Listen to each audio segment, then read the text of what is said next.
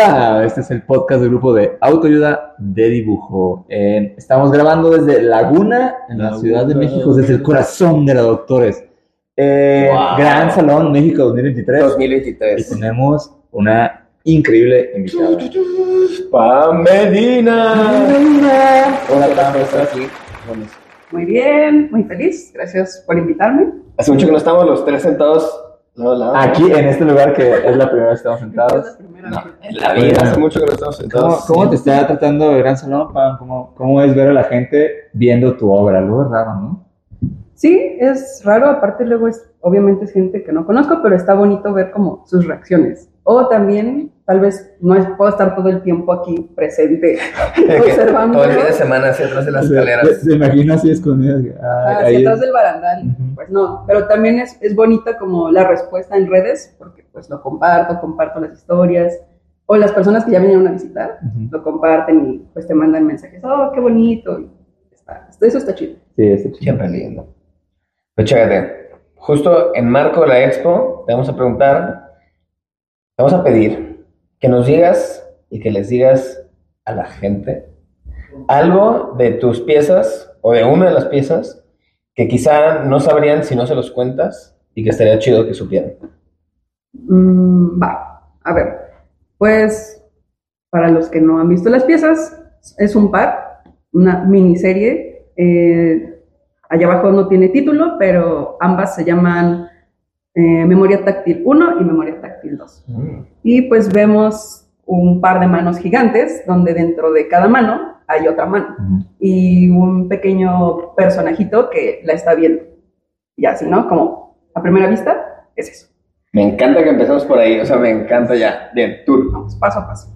Ahora, normalmente, bueno, ya tiene un rato que me gusta dibujar mucho manos gigantes. De hecho, cuando estaba haciendo estas piezas, me acordé en un taller que di ya hace ya varios años, que, uno de los estudiantes que asistió me preguntó, oye, ¿por qué siempre dibujas manos gigantes?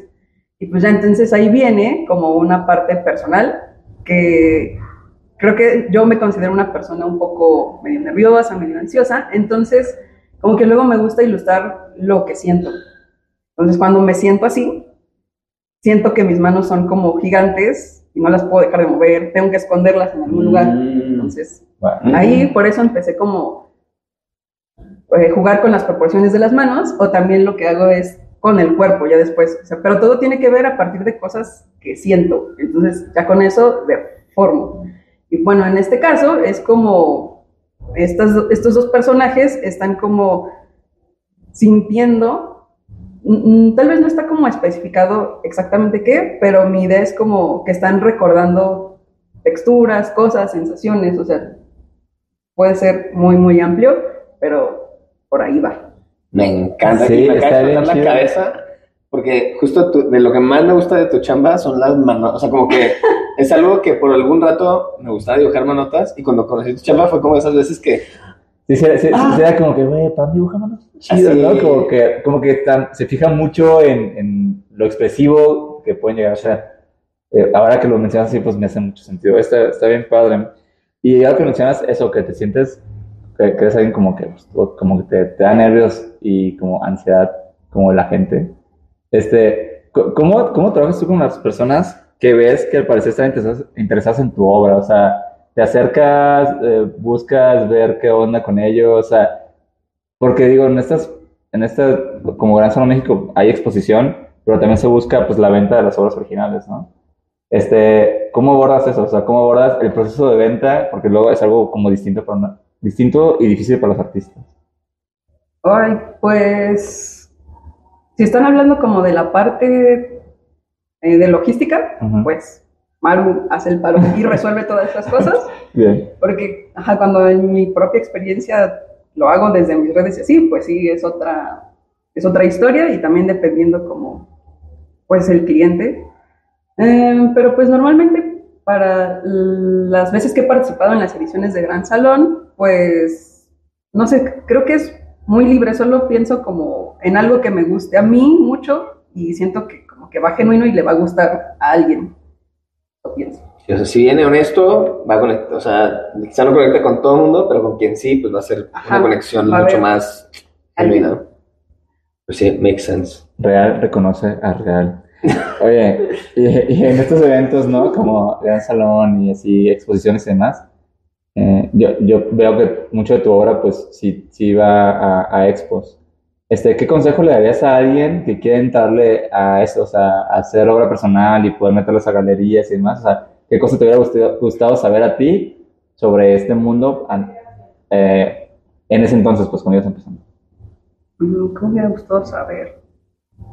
Mm, es que es curioso porque, pues a mí me gusta dibujar, como a muchos de nosotros, claro, pero como que no, nunca pensé que en un futuro iba a vender obra. O sea, lo que yo quería hacer era ilustrar libros, hacer cómics, o sea, como que a mí me gusta mucho la narrativa.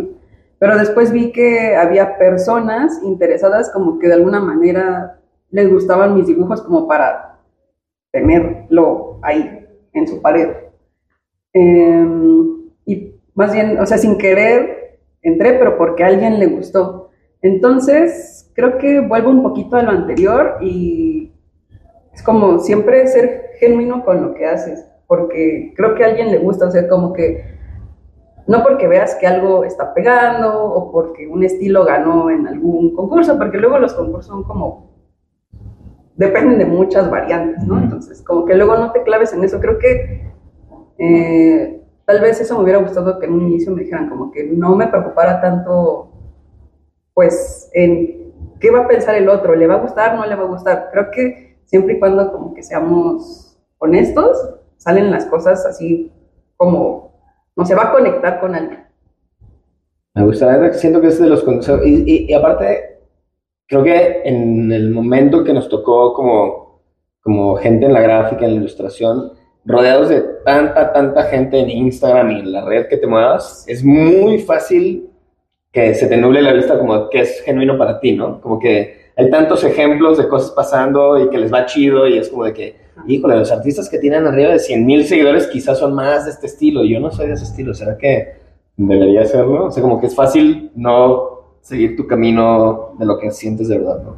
Sí, y, y no te tiene que estresar eso, o sea, de verdad siempre hay un público para lo que uno hace, siempre, siempre. Y, y creo que como quitarme esas ideas y subir mis dibujos, los que a mí me gustan, este, al- alguien lo vio y ya por eso alguien me invitó a participar en tal expo o lo vio que quedaba acá y así, así ha pasado. Y aparte es como una gran forma de como artista sentirte como, como cómoda o cómodo a donde estés, ¿no? O sea, porque si te invitan a una expo con un dibujo que te gusta a ti, pues probablemente la expo tenga un perfil que tenga más que ver con tu obra Ajá. y con el tipo de artistas que te gustan, que cuando llegas a un lugar con algo que, ah, hice esto, y le fue bien en Instagram, pero la neta lo hice como por los memes, ¿no? Y, Ajá. y ya no sé si conecta conmigo. Por los memes, no sé. Por los, Por los memes, no válido, sé. Muy válido.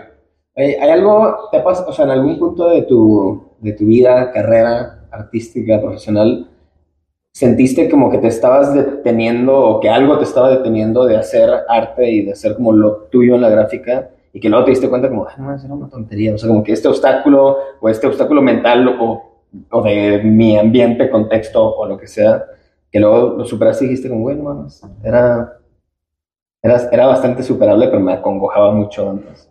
Mm, a ver, no sé, bueno, sí, sí es válido, porque tal vez no llevo como tantos años, Mm. pero sí ya es una parte de mi vida que trabajo haciendo ilustración y dibujando y así. Ay, entonces no sé si a ustedes, me imagino que sí, a todo el mundo le ha pasado, como que luego a mí me preocupa como hacer lo mismo. O, Mm. y, y es como algo que tienes que equilibrar porque, pues sí, hay cosas que, las cosas que nos inquietan a cada uno para dibujar y así, pues luego sí son muy nuestras o se nota mucho, ¿no? O sea, como a ti que te gusta, o a Mayor, por ejemplo, ¿no? Entonces como que luego, mm, a pesar de eso, que luego son cosas muy personales, sí me llegué a preocupar en algún momento como de, oh no, ya estoy haciendo lo mismo, lo mismo.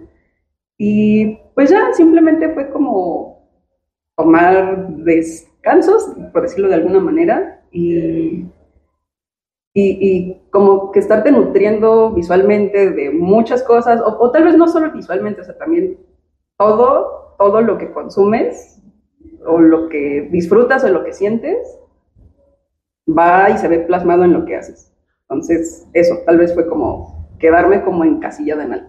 Mm. Sí, pues sí, eso es uno de los obstáculos mentales más comunes, ¿no? Que es como de que, y a veces es como, te das cuenta en retrospectiva, como, güey, pues estaba, quizás, y quizás sí estaba haciendo cosas muy similares, pero pues porque en ese momento era parte de mi discurso, de mi sentir, y es como la repetición y las iteraciones de cosas similares, pues te ayudan como a entenderlo mejor y entenderlo mejor, ¿no? Si haces una pieza de un tema, pues te ayuda a explorar el tema tantito, pero si haces 100, de repente ya te entendiste y te cachaste mucho más chido, ¿no? Sí, y, y luego es, es, ay, a ver, es complicado, porque luego hay clientes o editores o así que te buscan porque precisamente haces algo siempre, haces lo mismo, y como que ellos quieren ir a la segura, ¿no? Ujú. Y justo hasta, o sea, hasta- es- usas las mismas formas, la misma paleta de color y así. Entonces luego es complicado así como, me voy hacia allá como para seguir teniendo trabajo o quiero como cumplir conmigo misma lo que quiero hacer, ¿no? Entonces, como que también eso luego, no sé, yo siento que ha sido complicado. Y No, pero me gusta lo que, lo que abordas, creo que sí es un dilema bien loco, o sea, como que primero ex- exploras, ¿no? Y ponle que llegas a, ah, ok, no, pues dibujo siempre libros con tentáculos y de repente empiezan a funcionar, ¿no? Por algo.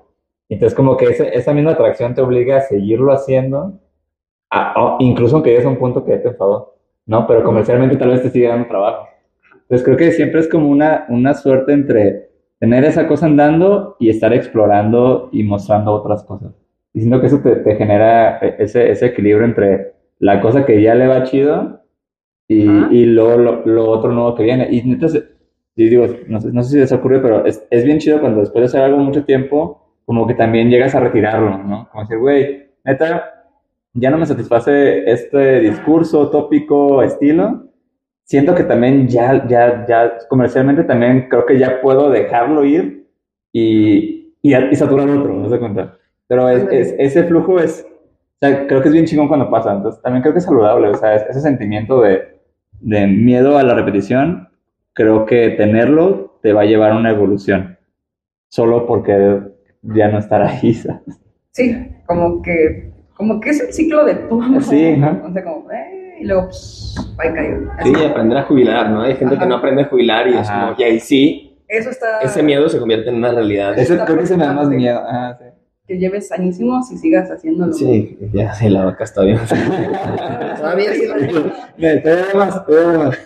Oye, bueno, para, para cerrar la última pregunta, Pam, este, en el marco de que son los 10 años del Gran Salón México, eh, te- tenemos esta pregunta que es como, ¿qué le dirías a, a Pam de hace 10 años? ¿no? O sea, ¿qué consejo le darías sobre, No sobre, sobre la profesión? Sí, se va a decir, no, no, no, se va a. O sea, ¿qué consejo te darías a ti mismo de hace 10 años sobre esta profesión, sobre el dibujo, sobre, sobre lo que haces?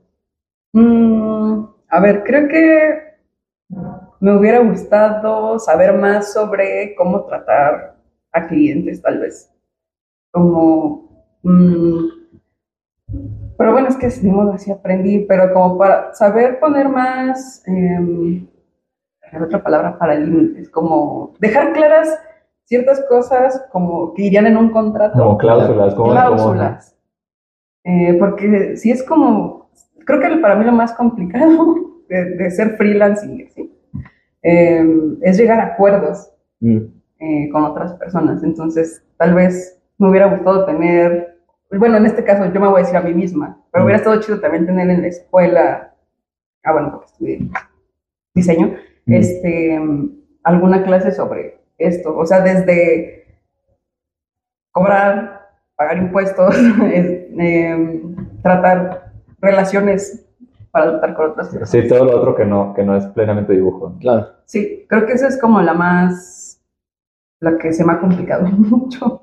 Sí, pues sí, sí, e- eso eh, ha sido un denominador en común que, la- que mucha gente del gremio pues lo aprendemos a madrazos porque no nos enseñaron Sí. Sí, y porque no es tan fácil encontrar a alguien de que, oye, a ver, dime cómo lo haces. Y ah, qué bueno que preguntaste, tengo esta metodología súper clara, ¿no?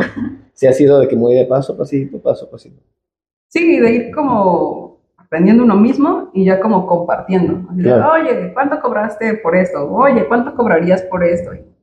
Y ya. Sí, esa, esa parte de compartir yo creo que es súper importante, porque justo como hay mucho conocimiento que adquieres tú a chingazos, pero si no, si no lo transmites, pues solo estás condenando a que más gente como que Sí. pues, le pase igual. Si alguien le puedes ahorrar unos pasitos, por favor, ¿no? Hágalo. Entonces, y si estás estudiando y tienes, hay unas clases de gestión y administración y no las quieres meter, mételas. sí van a ser muy útiles. Sí, o si puedes, o si tienes control sobre un plan de estudios, aprovecha, ¿no? Aprovecha ese punto. Eh, bueno, pues, muchas, muchas Muchas gracias. gracias. neta, este, somos muy fan de tu chamba y nos da mil gusto que estés aquí. Muchas gracias a ustedes. Lo mismo digo. Bien, gracias, ya. Gracias por escuchar. Gracias a ustedes. eh, adiós. Las películas nos permiten conversar de todos los temas con todo el mundo. Cine Garage es el mejor podcast para escuchar y disfrutar el cine. Yo soy Eric Estrada y te invito a ser parte de Cine Garage en esta temporada de premios. Suscríbete en cualquier lugar donde escuches tus podcasts. Sonoro, las mejores historias en audio.